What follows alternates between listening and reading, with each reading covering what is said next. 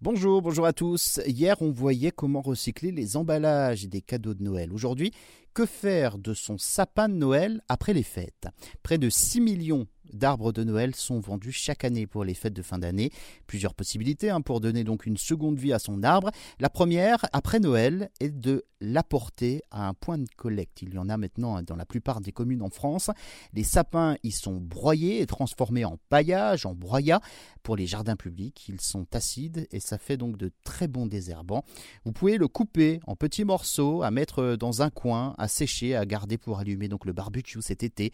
Évitez en revanche de mettre euh, des résineux dans la cheminée, ça encrasse, il y a ici un risque donc euh, d'incendie. Ou encore dans le nord de l'Europe, par exemple, les conifères sont replantés le long des autoroutes pour former un mur anti-bruit. Vous pouvez aussi donner votre sapin à manger aux chèvres, elles en raffolent.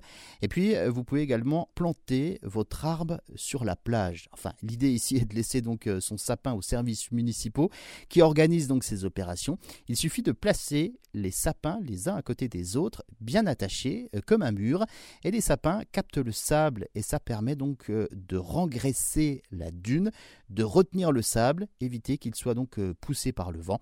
L'objectif ici, vous l'avez compris, est de renforcer donc les dunes menacées par l'érosion. Ça sert donc pour briser la vague, pour éviter que la mer grignote les côtes et ça renforce, ça réensable donc les dunes. Ça a été inventé en Normandie ce procédé. Il est expérimenté également dans les Landes. Ces opérations apparaissent peu à peu également donc en Bretagne, en Pays de la Loire, le sapin non plus roi des forêts, mais cette fois-ci roi de la dune.